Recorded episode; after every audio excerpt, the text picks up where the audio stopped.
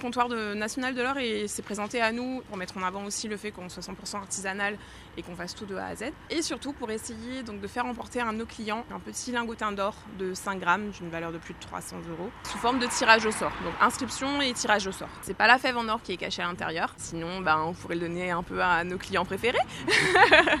Euh, donc là on est sûr que du coup c'est vraiment euh, impartial et qu'il y a un tirage au sort à la fin. Donc c'est vraiment sur participation. Il faut pas non plus oublier que la galette des rois c'est le partage. Partager la, bonne galette des rois. C'est aussi ce qu'on voulait mettre en avant. On a plusieurs variétés et, euh, ça nous permet justement bah, de faire goûter à nos clients toutes nos nouveautés.